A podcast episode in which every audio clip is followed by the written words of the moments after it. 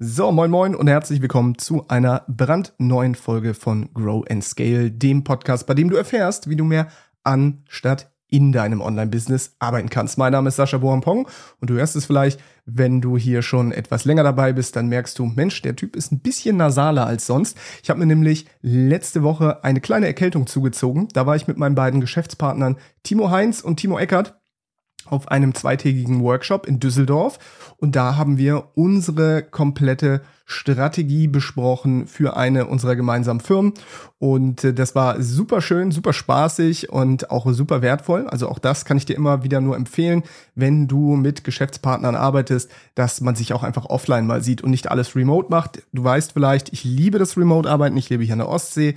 Timo Heinz, der wohnt in Düsseldorf, Timo Eckert wohnt in Hamburg, ist jetzt gerade in Portugal. Das heißt, wir sind es gewohnt, Remote-Arbeit zu machen. All unsere Firmen sind ja auch full remote seit 2000 und jetzt muss ich lügen, 16, genau, sind wir komplett ortsunabhängig. Das war noch zu Zeiten, da haben die Leute gelacht, wenn man sowas erzählt hat. Heutzutage ist das ja nichts mehr Besonderes, aber damals war das schon abgefahren, als man erzählt hat, alle Prozesse waren komplett ja remote, ortsunabhängig und die Teamarbeit ist komplett dezentral.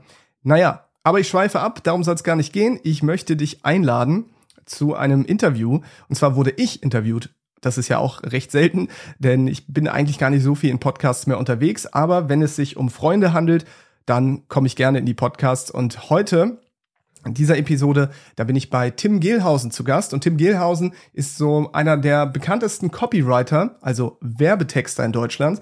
Und er schreibt Texte beziehungsweise zeigt Menschen, wie sie Texte schreiben können, die Kaufinteresse wecken. Das heißt, wenn du generell eine Person bist, die vielleicht noch etwas an ihren Fertigkeiten arbeiten darf beim äh, Thema Texten, aber nicht einfach um nur so ein bisschen nett zu unterhalten und Content zu liefern, sondern auch wirklich Texte, die Menschen zu einer Handlung zu bewegen, dann hör unbedingt bei Tim Gehlhausen rein, den Conversion Copywriting Podcast und auch bei Tim in den Newsletter eintragen. Es lohnt sich. Ich lese auch jeden Newsletter von ihm, bin auch selber Absolvent seiner Conversion Copywriting Academy. Das heißt, geh einfach mal auf timgehlhausen.de, trag dich da ein, dann siehst du mal, wie man richtig, richtig gute Newsletter schreiben kann. Also von daher, es lohnt sich wirklich. Und in diesem Interview hat Tim mich so ein bisschen befragt zum Thema Unternehmertum, zum Thema Prozesse, Strukturen, Systeme. Das sind ja eigentlich immer so die Themen, die als recht ja, trocken vielleicht betitelt werden, wenn man drüber nachdenkt, aber es bleibt ja nun mal nicht aus, wenn man den Schritt gehen möchte von der Selbstständigkeit ins Unternehmertum, dass man sich darum kümmern muss, dass man sein Unternehmen so aufsetzt, dass es natürlich ohne einen selbst funktionieren kann. Und ich habe da viel aus dem Nähkästchen geplaudert, wie wir das eigentlich handhaben in unseren verschiedensten Unternehmungen. Und ich finde, es ist ein richtig schönes, spannendes Interview geworden mit Tim Gehlhausen. Deswegen hör gerne mal rein. Und ich wünsche dir jetzt ganz, ganz viel Spaß. Und ich würde mich natürlich freuen, wenn du mir eine Bewertung da lässt bei Apple Podcasts oder bei Spotify. Das Coole ist bei Apple, da kannst du sogar eine schreiben und ich lese sie dann hier vor. Bei Spotify, da kannst du nicht schreiben, aber da kannst du mir so einfach gerne fünf Sterne da lassen, wenn du der Meinung bist, dass dieser Podcast das hier verdient hat, natürlich nur.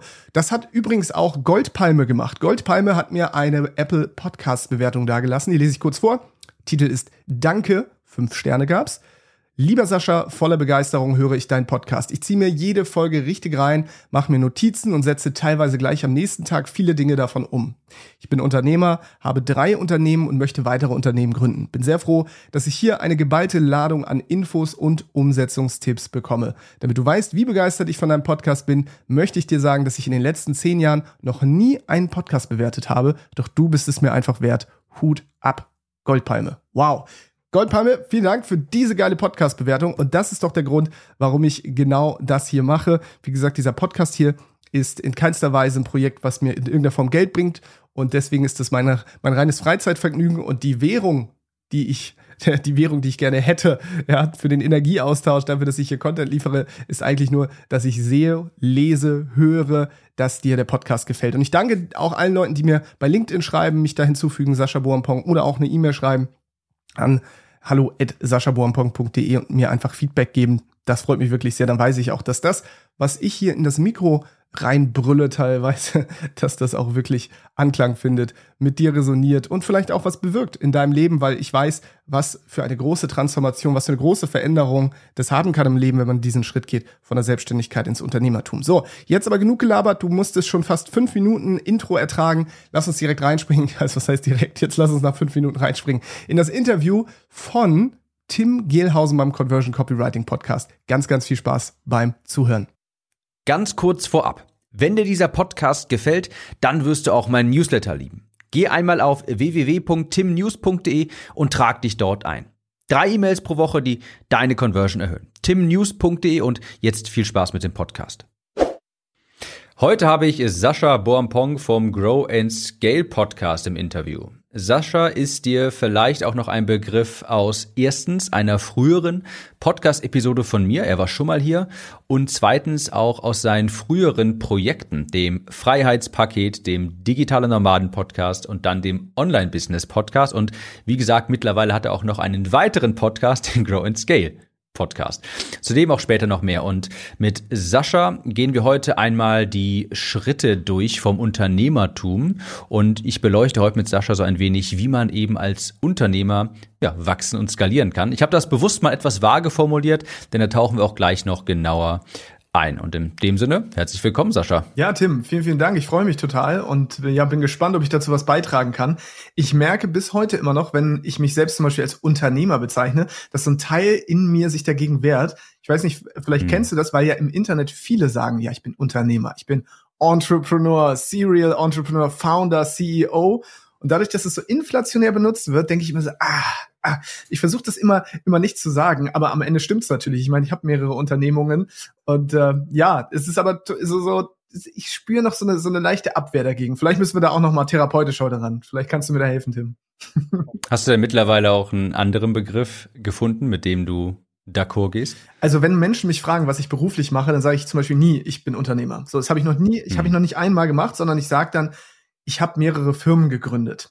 Dann fragen manche Leute nach mhm. und manche auch nicht. Weil mehrere Firmen, das ist schon für viele natürlich irgendwie abgefahren. Jetzt denkt man, sind die anderen alle pleite? Was bedeutet das? Ne?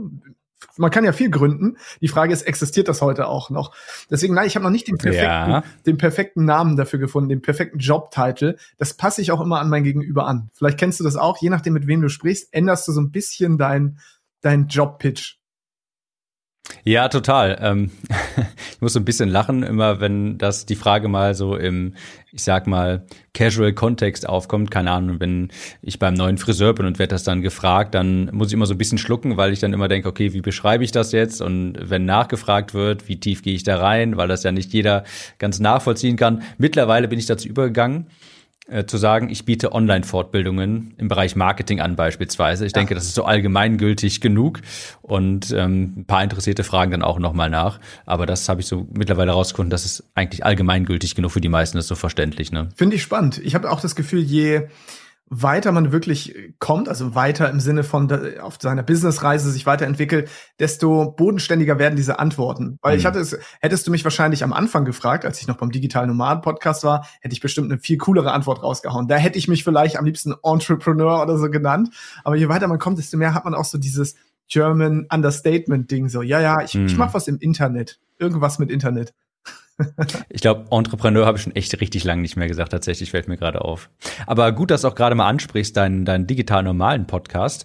Denn ich finde, wenn man so deine Reise betrachtet, ich finde deine Podcasts, die zeigen auch so ein bisschen das, was ich, was ich interessant finde oder was ich mit dir ansprechen wollte. Ich finde, die spiegeln auch so ein bisschen deine persönliche Reise. Ja, also so angefangen als digitaler Nomade, als ähm, ja jemand, der vielleicht ein bisschen um die Welt cruise, vielleicht so ein Solo-Selbstständiger ist, dann hast du daraus, man könnte böse sagen, ein richtiges Business gebaut und dann den Online-Business-Podcast gestartet und jetzt wiederum den Grow and Scale Podcast und da bist du jetzt ja quasi so ein bisschen aus dem operativen Geschäft raus.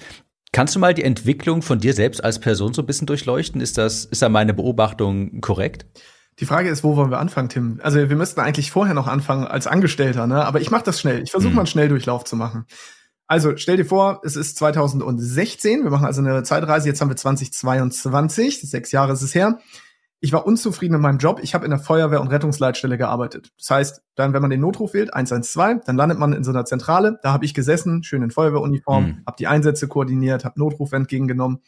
Ich war aber unhappy in meinem Job und habe gehört, es gibt diese Leute, die digitale Nomaden sind. Das heißt, die können von überall aus arbeiten. Die haben ihr eigenes Business. Ich hatte keinen Plan davon, ergo musste ich mir irgendwie jemanden suchen. bin dann in meinem Bildungsurlaub auf ein Seminar gegangen und da habe ich meinen ersten Geschäftspartner und Freund, jetzt auch Timo Eckert, kennengelernt. So, und Timo Eckert und ich beide auf so einem Persönlichkeitsentwicklungsseminar, zwei junge Typen, die irgendwie beide dieses Thema digitales Nomadentum spannend fanden. Hatten aber keinen Plan von gar nichts. Also was haben wir gemacht? Wir haben erstmal einen YouTube-Kanal gemacht und bei dem YouTube-Kanal haben wir noch nicht über digitales Nomadentum gesprochen, sondern über Persönlichkeitsentwicklung, weil wir das so mega spannend fanden, weil wir gemerkt haben, krass, mhm. was macht Persönlichkeitsentwicklung eigentlich in unserem Leben? Was hat das verändert? So überhaupt, ah, ich kann raus aus einem System, ich kann mit meinen Gedanken anscheinend mein Leben verändern. Naja, YouTube gescheitert war nicht so dolle, war jetzt nicht unbedingt das, was ich, äh, wo ich sagen würde, das war unser Traumprojekt, aber viel gelernt. Dann den digitale Nomaden Podcast gestartet, 2016, weil wir gesagt haben, okay, lass uns einfach digitale Nomaden Podcast nennen, weil wir wollen digitale Nomaden werden und wir laden uns digitale Nomaden ein und damit holen wir uns ein kostenloses Coaching ab. Weil wenn wir die Leute mhm. einladen mhm. bei uns in den Podcast, dann lernen wir ja, wie das funktioniert. Und genau so war's. Und auf dem Weg dorthin also während des Podcasts haben wir nach 333 Folgen haben wir den ja eingestellt, aber auf dem Weg dorthin haben wir immer mehr selber gelernt, wie funktioniert Business und haben unsere ersten eigenen Geschäftsmodelle getestet und dann da waren Workations, also Reisen mit dabei, die wir gemacht haben, da war Freiheitspaket mit dabei als Software Bundle beziehungsweise als Bundle an E-Books und Online-Kursen. Da haben wir Podcast-Werbung geschaltet, also wirklich die verschiedensten Sachen auch gelernt. Das heißt, wir waren Solo-Selbstständige, zwei Solo-Selbstständige nachher mit Team irgendwann, weil wir haben dann gesagt, wir brauchen Leute, wir können das ja nicht den ganzen Tag machen. Haben uns ein Team rangeholt, mhm. haben gemerkt, wir haben keine Ahnung von Teamführung, alles ist wieder zusammengebrochen, also mussten wir Teamführung lernen. Und dann haben wir immer mehr gemerkt, okay, krass, es gibt auch noch diese andere Seite und das ist Unternehmertum. Da wollen wir hin. Das heißt, wir, anscheinend kann man auch Geld verdienen, indem man sich selber rauszieht so ein bisschen. Gar nicht, weil wir es scheiße fanden, ganz und gar nicht. Es hat uns Spaß gemacht. Aber wir haben halt auch gemerkt, wenn wir wirklich mal frei haben wollen oder wenn wir keine Lust mehr haben, wenn wir mal krank sind, dann verdienen wir kein Geld mehr. Und so mussten wir uns beibringen, wie man unternehmerisch tätig wird. Und fast forward, heute, sechs Jahre später, habe ich mit Timo zusammen fünf Firmen gegründet. Nee, vier mit ihm, eine selber. Das sind fünf GmbHs, die sind alle remote. Ähm, wir sind noch beteiligt an weiteren Projekten als Berater. Das heißt, insgesamt haben wir neun Projekte, wenn ich das richtig sehe, an denen wir hauptsächlich beratend tätig sind. Das heißt, heute besteht mein Kernbusiness daraus, dass ich andere Menschen berate und hab, halte Anteile dafür an den Geschäften. Manche davon habe ich selber gegründet ne, und habe dann irgendwann neue Geschäftsführer dort reingeholt. Oder es gibt jetzt auch Projekte, die, die sind jetzt nicht von mir gegründet, sondern da halte ich einfach nur, da kriege ich eine Umsatzbeteiligung, indem ich diese Person auch berate auf ihrem Weg hin zu einem Business, was ja, die Größe hat, die sie sich wünschen. Weil wir selbst haben es irgendwann geschafft, auf über eine Million zu skalieren. Also es klingt jetzt wieder so, ne, so, oh ja, skalieren und mhm. Millionen. Aber eine Million Jahresumsatz haben wir irgendwann geknackt. Und ich glaube immer, was man selbst geschafft hat, bis dahin kann man andere auch, glaube ich, authentisch beraten und weiterhelfen. Das heißt, wir haben dann erkannt für uns, okay, wenn da Leute sind, die es noch nicht geschafft haben, auf eine Million Euro Jahresumsatz oder mehr zu kommen, da können wir denen auf jeden Fall helfen. Aber anstatt, dass wir als Berater ein Honorar entgegennehmen, halten wir einfach mit Anteile. Und wenn wir mit Anteile halten, haben wir natürlich auch noch eine höhere intrinsische Motivation, diesem Menschen zu helfen. Und dadurch habe ich ja jetzt einen ganz spannenden Job eigentlich, hauptsächlich beratend tätig zu sein. Hauptsächlich arbeite ich auch nur an einem Tag die Woche wirklich so richtig operativ, das ist der Dienstag. Und die anderen Tage, da gibt es zwar auch ein bisschen was zu tun, aber sind wir ganz ehrlich, das ist äh, vernach zu vernachlässigen. Und deswegen habe ich meinen Podcast gestartet, Grow and Scale, bei dem ich ja auch sage, ich brauche da nichts verkaufen, da ist keine Marketingstrategie hinter, da ist kein Funnel dahinter, da ist gar nichts dahinter, weil meine anderen Projekte sorgen dafür, dass es mir finanziell gut genug geht, dass ich jetzt sagen kann, okay, das ist wirklich so dieses Herzensprojekt, ja, wo ich einfach die Dinge weitergebe, die ich gelernt habe, weil es ist nicht leicht, vom Selbstständigen zum Unternehmer zu werden. Da sind ganz viele Schritte dazwischen. Und jetzt höre ich auf zu reden und lass dich mal wieder was fragen. ich würde da gerne tatsächlich mal so richtig reingehen auch. Und ähm, in die, in die Praxis wirklich rein. Und zwar gehen wir mal zurück, so zwei, drei Jahre, wahrscheinlich eher zwei Jahre. Du hattest da gerade den Online-Business-Podcast gestartet und wie du vorhin sagtest, äh, den Menschen geholfen, auf hm, vielleicht siebenstellige Umsätze oder mehrfach sechsstellig zu skalieren. Und mich würde da mal interessieren, wie jetzt genau tatsächlich dein Arbeitsalltag aussah mhm. damals, wo ihr da gerade dieser Skalierungsphase wart und mh, hm, im Vergleich zu heute. Was hast du damals gemacht? Wie war, sah so deine typische Woche aus und wie sieht die eigentlich heute aus? Boah, das ist spannend. Da muss ich erstmal wieder, muss ich erstmal wieder drüber nachdenken. Also, damals war es so, dass wir diese verschiedenen Typen, die es gibt, alle selbst also ich muss erstmal drauf eingehen, was gibt es überhaupt? Es gibt den Unternehmer. Ja, Unternehmer ist der Visionär, macht sich Gedanken, wo soll das Unternehmen hin, erfindet neue Produkte, neue Strategien. Das waren wir. Dann Mhm. gibt's den Manager. Der Manager, der muss sich darum kümmern, dass es Systeme gibt, dass die Mitarbeiter geführt werden, Urlaubsanträge und solche Sachen. Und dann gibt's die Fachkraft. Das ist die Person, die die Arbeit macht.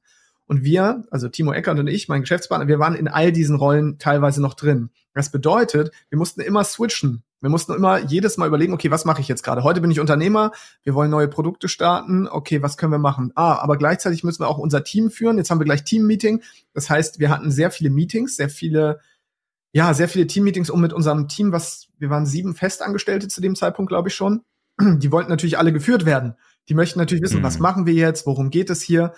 Dann gab es viele Kundencalls. Wir hatten Live-Calls, jeden Tag mindestens einen mit unseren Kunden, wo sie uns Fragen stellen konnten. Und es gab auch noch eine Telegram-Betreuung. Das heißt, wenn es zwischen diesen Live-Calls auch mal Fragen gab, dann gab es auch die Möglichkeit, mit uns per Telegram zu interagieren. Und das heißt, daraus bestand unser, hauptsächlich unser Tag, zwischen diesen ganzen Sachen immer zu wechseln. Natürlich gibt es noch die anderen Dinge, wie dann muss man sich mal um Buchhaltung kümmern, um ja, irgendwie Backoffice-Kram. Aber hauptsächlich war es so, dass wir in Team-Meetings waren, dass wir Kundenkontakt hatten und ja, genau, das, das war so der, der Großteil des Tages. Und damit war der Tag auch echt gut ausgefüllt, weil wir sehr, sehr viele verschiedene Meetings hatten für die verschiedenen Departments. Ja, da gibt's dann das Sales-Meeting, Mhm. gibt's das Marketing-Meeting, da gibt's das, was weiß ich nicht was Meeting. Und so war ich gefühlt einfach immer nur jede Stunde in einem neuen Meeting und wusste am Ende des Tages eigentlich gar nicht mehr, was ich gemacht habe.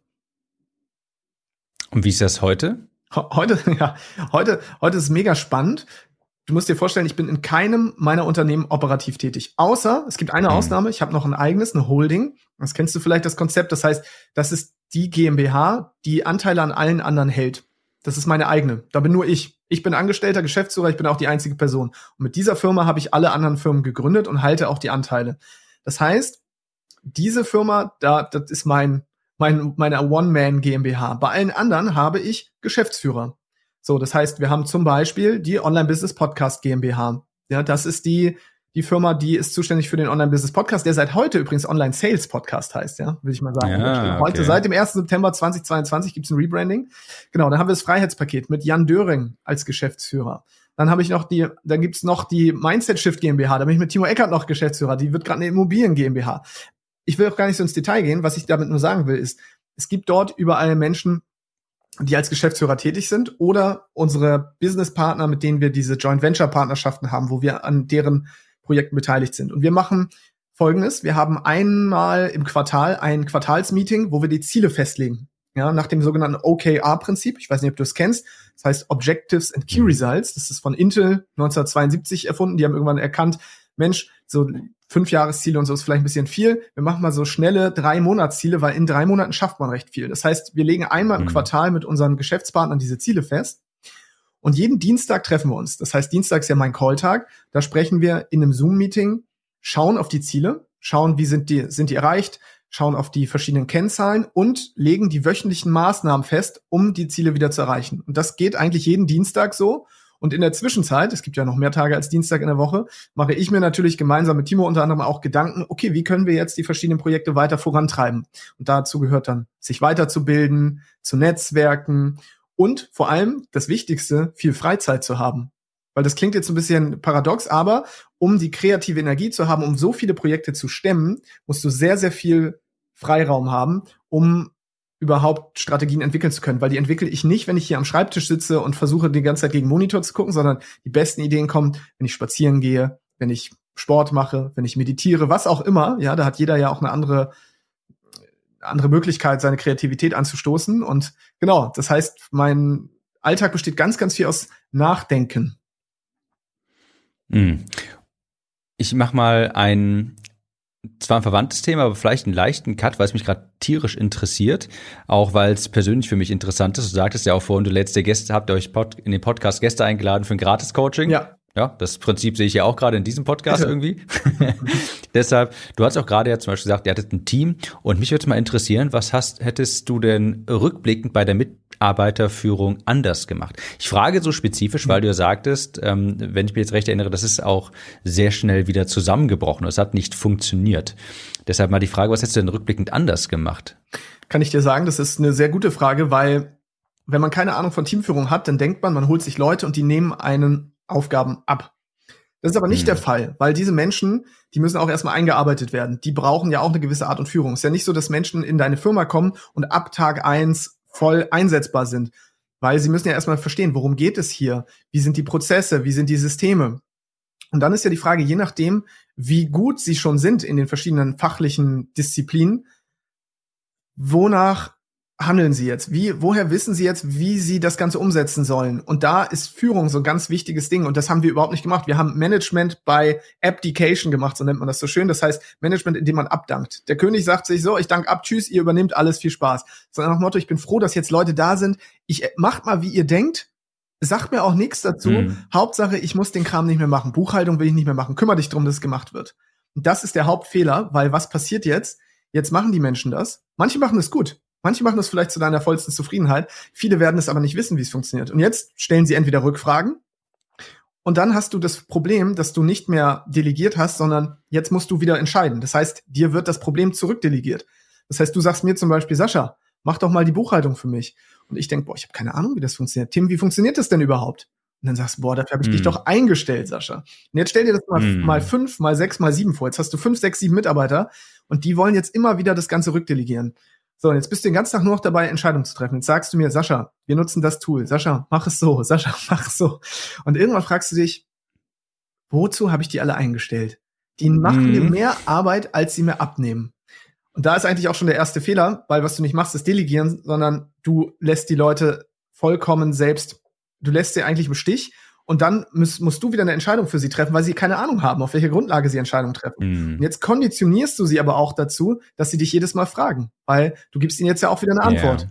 Und das fühlt sich fürs Ego vielleicht gut an, gerade aus Unternehmersicht, weil, oh, guck mal, die fragen mich. Einerseits nervt es, aber andererseits fühlt es sich halt auch gut an, weil man sagt, na gut, ich werde jetzt halt gefragt, oder kann ich ein bisschen was erklären. Und das machst du immer und immer wieder. Und das ist halt anstrengend. Oder es gibt Option zwei, die Mitarbeiter stellen dir keine Fragen, sagen, mach ich, Tim, ich mach deine Buchhaltung. Drei Monate später gehst du zum Briefkasten, schaust, oh, da ist ein gelber Briefumschlag. Was bedeutet das denn? Das ist ja nett. Ja, und gelb bedeutet meistens, es dringend und kommt vom Amt, ja.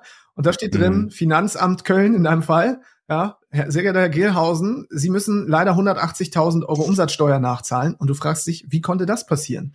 Und dann erinnerst du dich daran, dass du vor ein paar Monaten delegiert hast, indem du gesagt hast, kümmere dich mal um die Buchhaltung, aber du hast es nie kontrolliert. Du hattest kein System, um zu kontrollieren, wann ist eigentlich die Person erfolgreich? Gibt es irgendwelche Kennzahlen, die darauf hinweisen, dass das Unternehmen in Gefahr ist oder eben nicht? Und dann hast du genau das andere Extrem. Du hast Menschen, die machen das nach bestem Wissen und Gewissen, stellen dir keine Rückfragen, aber sorgen dafür, dass das Ding gegen die Wand gefahren wird, weil du sie nicht vernünftig angeleitet hast. Und genau das haben wir gemacht. Wir haben beide Fehler gemacht. Wir haben entweder zu viel gemikromanagt und alle Entscheidungen getroffen oder wir haben gar keine Entscheidung getroffen und gesagt, mach mal, wir wollen gar nichts davon wissen. Und dann ist es uns Monate später um die Ohren geflogen. Und das waren schon mal die, die Hauptfehler, die wir gemacht haben, warum das dann auch zusammengebrochen ist, als wir unter anderem zwischendurch 15 Leute im Team hatten. Das glaubt, da ist man auch einfach dann erstmal so froh, dass man jetzt vielleicht jemanden hat, der einem die Aufgaben abnimmt, wo man nicht sonderlich gut drin ist oder auf die man schlichtweg vielleicht auch gar keine Lust hat, ja.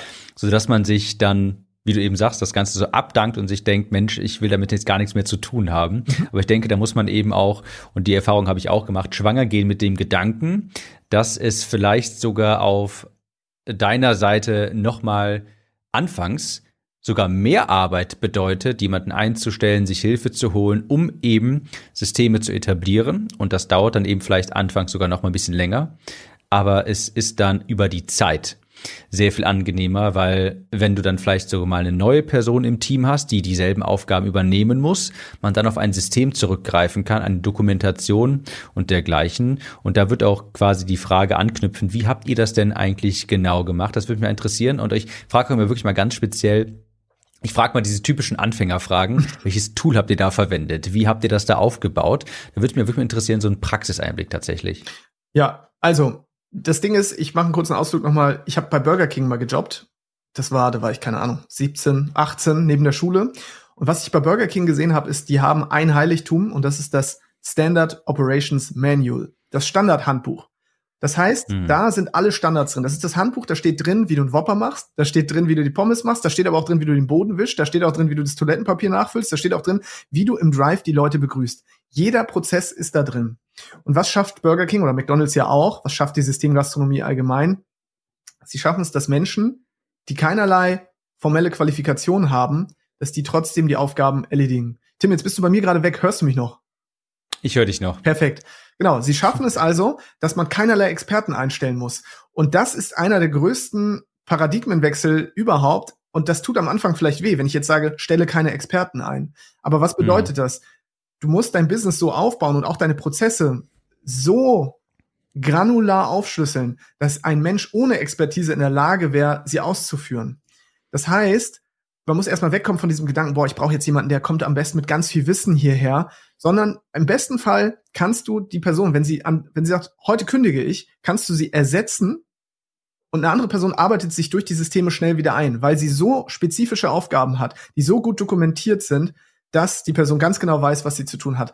Ich weiß, da werden einige jetzt sagen, das kann doch nicht sein und das ist das, wie, wieso ist das so? Wir wollen doch Leute, die auch selbstständig denken. Da geht es mir nicht darum, dass man den Leuten das Denken abnimmt.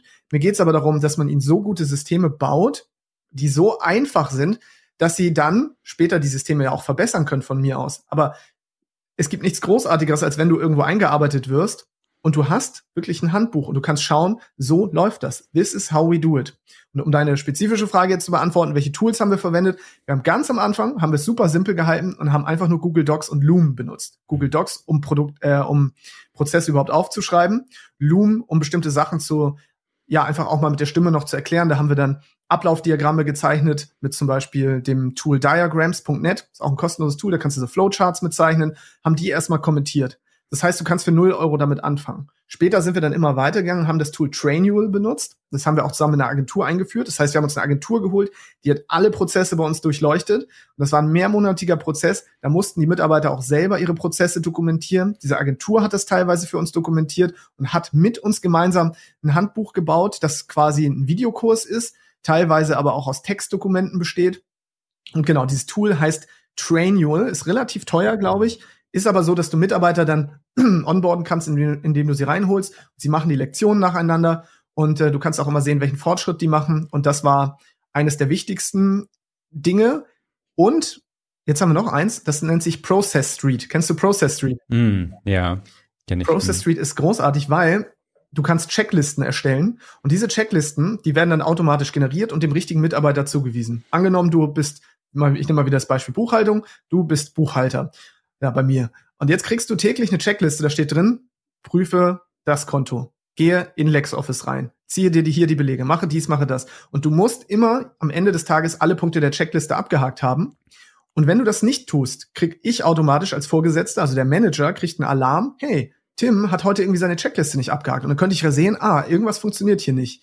Du hast gleichzeitig den Vorteil, dass du ganz klar weißt, was habe ich heute zu tun und dann ist da zum Beispiel der Punkt Belege checken. Jetzt sagst du, boah, ich habe keine Ahnung, wie checkt man denn hier Belege? Jetzt kannst du da unterklicken und dir eine Anleitung dazu anzeigen lassen. Das heißt, in der Checkliste selbst sind auch noch Video- und Textanleitungen.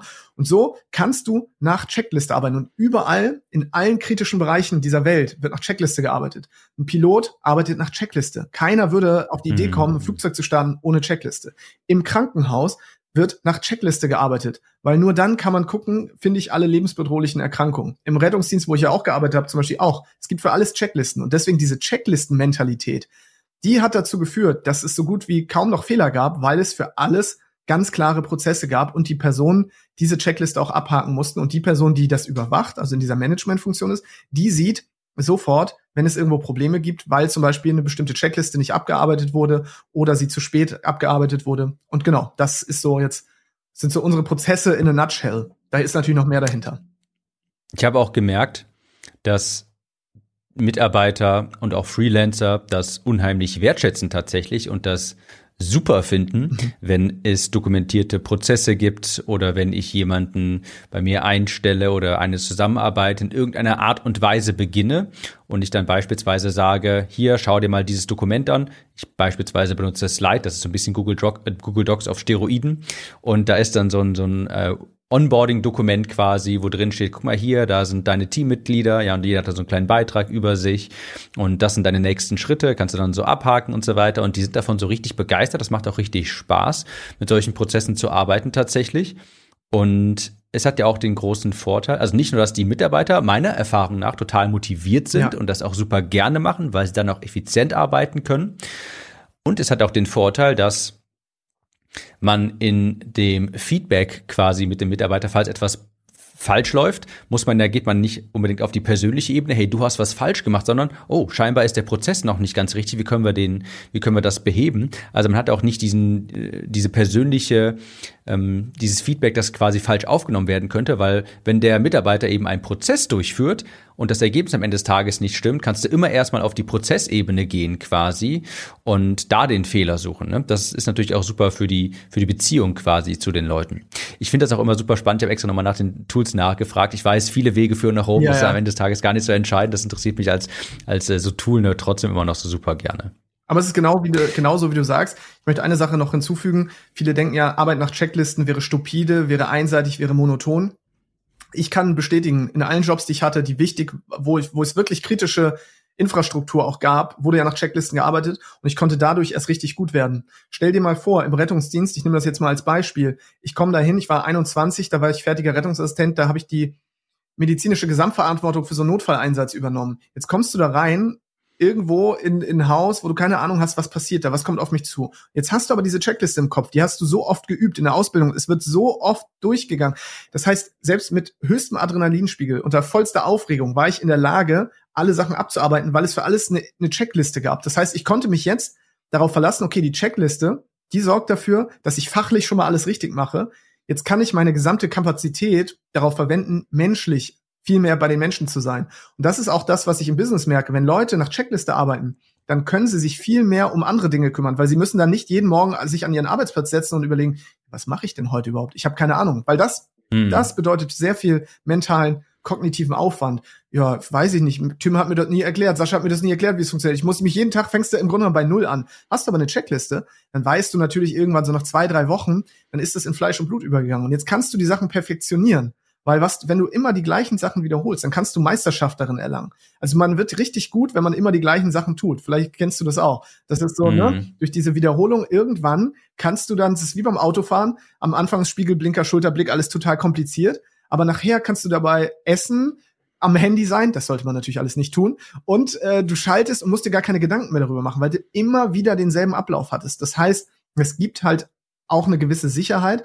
Plus, es ist der Punkt, den du auch genannt hast, du kannst niemals den Mitarbeiter für etwas verantwortlich machen, außer er hält sich nicht an die Checkliste. Das ist der einzige Punkt, mhm. wofür du den Mitarbeiter verantwortlich machen kannst. Ansonsten musst du immer die Eigenverantwortung übernehmen für die Systeme, die du ja gebaut hast. Und das hilft total. Das hilft wirklich total, weil du dir dann Gedanken machen musst, ah, okay, das System hat nicht gut gegriffen. Ich muss hier noch mal was verbessern. Und das gemeinsam mit dem Mitarbeiter, der ja täglich mit dem System arbeitet, daran zu arbeiten, das ist wirklich, das ist eine der, der schönsten Dinge, die man machen kann, um seine Prozesse zu verbessern. Und auch Praxisbeispiel, wenn du bei mir in der, in meinem Copywriting-Kurs, in der Facebook-Gruppe beispielsweise ein Feedback ähm, wenn du ein Feedback haben möchtest für eine Verkaufsseite, das passiert relativ häufig und das biete ich ja auch an, und ich dann ein Feedback aufnehme, beziehungsweise ich habe dann immer früher die Feedbacks aufgenommen per Loom und habe dann mir dann die Verkaufsseite angeschaut und habe dann eben das Feedback gegeben. Mhm. So. Und mir ist dann irgendwann aufgefallen, nachdem ich das ein paar Mal gemacht habe, oh, jetzt habe ich ja wieder das vergessen. Ah, jetzt habe ich vergessen, darauf einzugehen. Ja, ich habe dann irgendwie eine Salespage mir angeschaut, Verkaufsseite und dann habe ich nachher vergessen irgendwie zu überprüfen, oh, war die eigentlich auch mobile, äh, mobile optimiert? Oh, ist die Schriftgröße eigentlich gut äh, groß genug gewesen? Haben die Buttons eigentlich alle funktioniert? Und ich habe dann auch selber irgendwann gesagt, pass auf, ich, ich brauche eine Checkliste. Ja. ja. Und diese Checkliste haben meine Teilnehmer auch bekommen per Post tatsächlich physisch und die benutze ich auch selbst, wenn ich ein Feedback erstelle für eine Verkaufsseite. Ja, wenn ich eine Verkaufsseite jetzt äh, sehe, jemand möchte ein Feedback haben, ich starte Loom. Das erste, was ich mache, ist, meinen Copywriting-Spickzettel, so habe ich das genannt, aufzuklappen. Und da stehen die zehn Punkte drauf, nach denen ich so eine, so eine Sales-Page ähm, begutachte und überprüfe, ob da nicht etwas ver vergessen wurde. Ja? Hast du Testimonials eingebunden? Falls ja, sind bestimmte Passagen in den Testimonial-Texten fett hervorgehoben für bessere Lesbarkeit? Hast du das Mobile optimiert? Und ich gehe selbst wirklich und zeige das den Leuten auch auf dem Screen, diese Checkliste durch. Und ich habe auch gemerkt, dadurch ist mein Feedback viel umfangreicher geworden einerseits, viel hilfreicher und ich konnte auch jetzt zum ersten Mal sicherstellen, dass jeder dieselbe Qualität von Feedback erhält.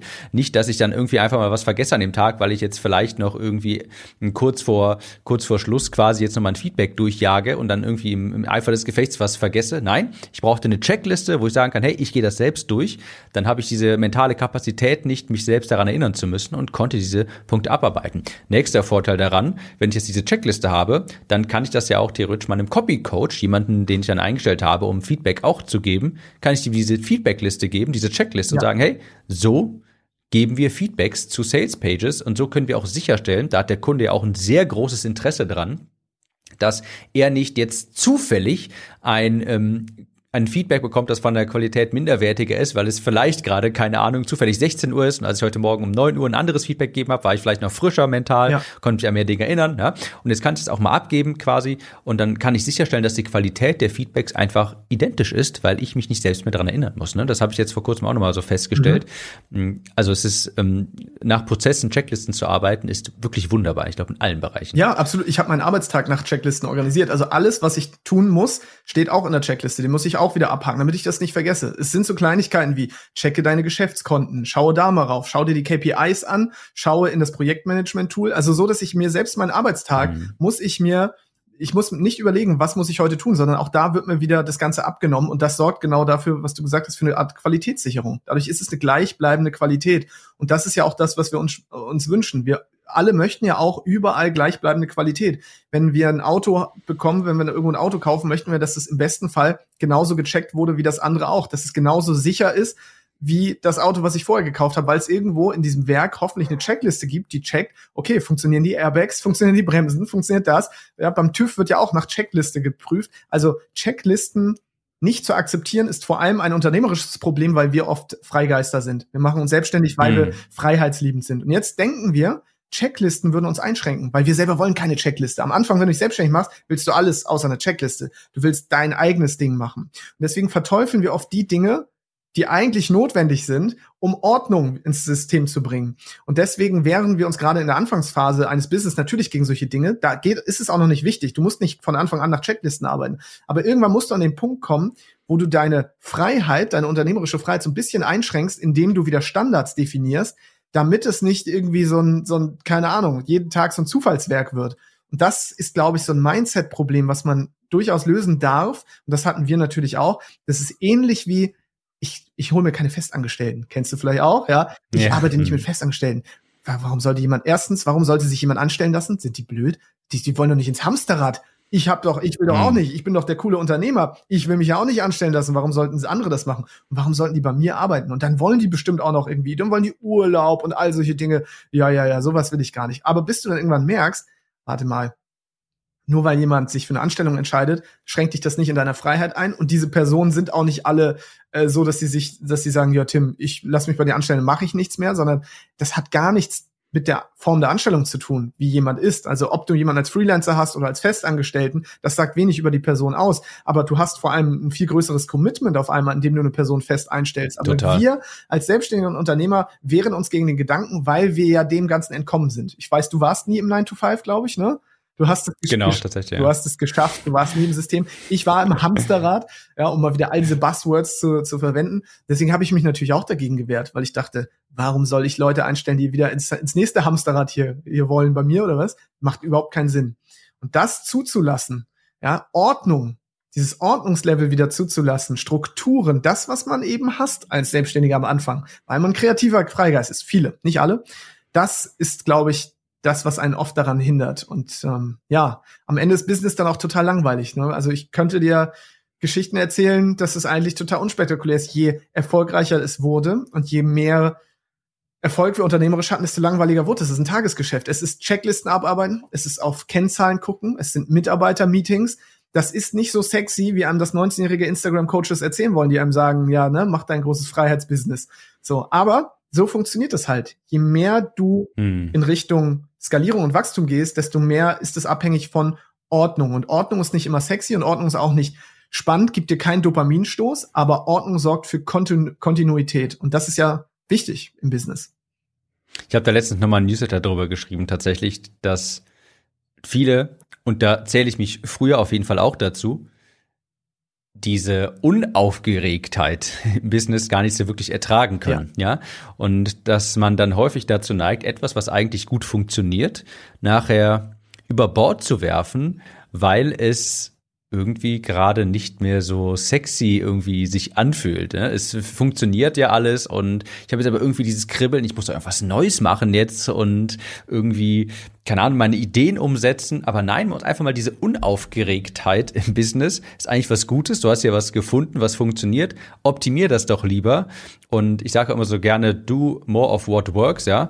Ähm, optimier das doch Ganze doch lieber. Ich weiß, dass du hast, man hat so ein Skribbeln, gerade so als Unternehmer irgendwie, oder als Selbstständiger, ah, ich, ich will jetzt irgendwas umsetzen, ich habe ja noch so viele Projekte und ja, das funktioniert ja jetzt gerade, aber ich will ja das alles noch machen. Aber nee, wie du eben sagtest, man muss das so ein bisschen dann akzeptieren. Es ist eben auch ein Stück weit ja, man könnte theoretisch langweilig sagen, aber die Bereitschaft, diese Unaufgeregtheit zu akzeptieren, ne? ja, es ist halt auch ein Stück weit ähm, die Routinearbeit und das Standardisieren, Prozessieren, ja. Dokumentieren, die aber eben ja auch am im, im weiteren Verlauf auch eine gewisse Freiheit ermöglicht, sich dann später vielleicht nochmal anderen, ganz viel größeren Projekten zu widmen. Aber ich glaube, wenn wir das Fass aufmachen, das wäre jetzt noch etwas zu groß. Ja, ja, absolut, absolut. Aber ich, ich kann dir nur zustimmen, es ist so ein bisschen die Sucht nach den Hormonen. Ne? Wir haben auf der einen Seite Dopamin mm. als Glückshormon natürlich, wir haben dann die Stresshormone wie Cortisol, Adrenalin und wir befinden uns als Selbstständige oft in dieser Achterbahnfahrt von hoch, runter, hoch, runter und wir gewöhnen uns dann daran. Das heißt, um uns wirklich zu spüren. Das soll jetzt nicht so esoterisch klingen, wie, wie es gemeint ist. Also, äh, nee, anders. es ist nicht so, es ist nicht so esoterisch, wie es klingt. Ähm, also, wenn wir uns daran gewöhnen, immer Stress zu haben oder total happy zu sein. Boah, geil, heute 10.000 Euro verdienen. Oh, total schlimm. Jetzt gerade, keine Ahnung, alles ist zusammengebrochen. Die, die, der E-Mail-Server ist abgestürzt, was weiß ich nicht was. Wir befinden uns ja die ganze Zeit in dieser Achterbahnfahrt. Mm. Und irgendwann ist das vorbei. Und dann fragen wir uns natürlich, warte mal, wenn es diese Gefühle nicht mehr gibt, dann kann es ja, das kann nicht in Ordnung sein. Da kann irgendwas nicht richtig laufen. Und wir müssen erstmal lernen, dass diese Gefühlsachterbahn irgendwann abebbt, dass wir eine gewisse Resilienz ja auch entwickeln, weil wir so viele Dinge erlebt haben. Du hast sicherlich auch schon so viele Dinge erlebt, wo du sagst, heute kratzt sich das nicht mehr, aber damals hatte ich das aus der Bahn geworfen. Mm. Erstes Facebook-Budget, oh mein Gott, Anzeigen geschaltet und verbrannt und so weiter. Das juckt dich heute nicht mehr. Aber dieses nicht mehr jucken, das empfinden wir halt so ein bisschen als Stillstand. Und dadurch müssen wir das künstlich mhm. wieder erzeugen. Und das machen wir, indem wir uns sabotieren, damit wir es wieder reparieren können. Oder indem wir halt jetzt wieder was Neues machen, damit wir wieder das Dopamin bekommen, weil wir wieder ein neues Projekt haben. Und da auch auszusteigen aus diesem Teufelskreis, das ist eigentlich die, die große Schwierigkeit. Super interessant. Ich glaube, wie gesagt, wenn ich darauf antworte, ist das, ist das, geht das fast nachher sehr, sehr weit auf. Deshalb frage ich einfach mal, Sascha, vielen, vielen Dank. Was ist eigentlich dein nächstes Projekt und wo kann ich mehr von dir erfahren?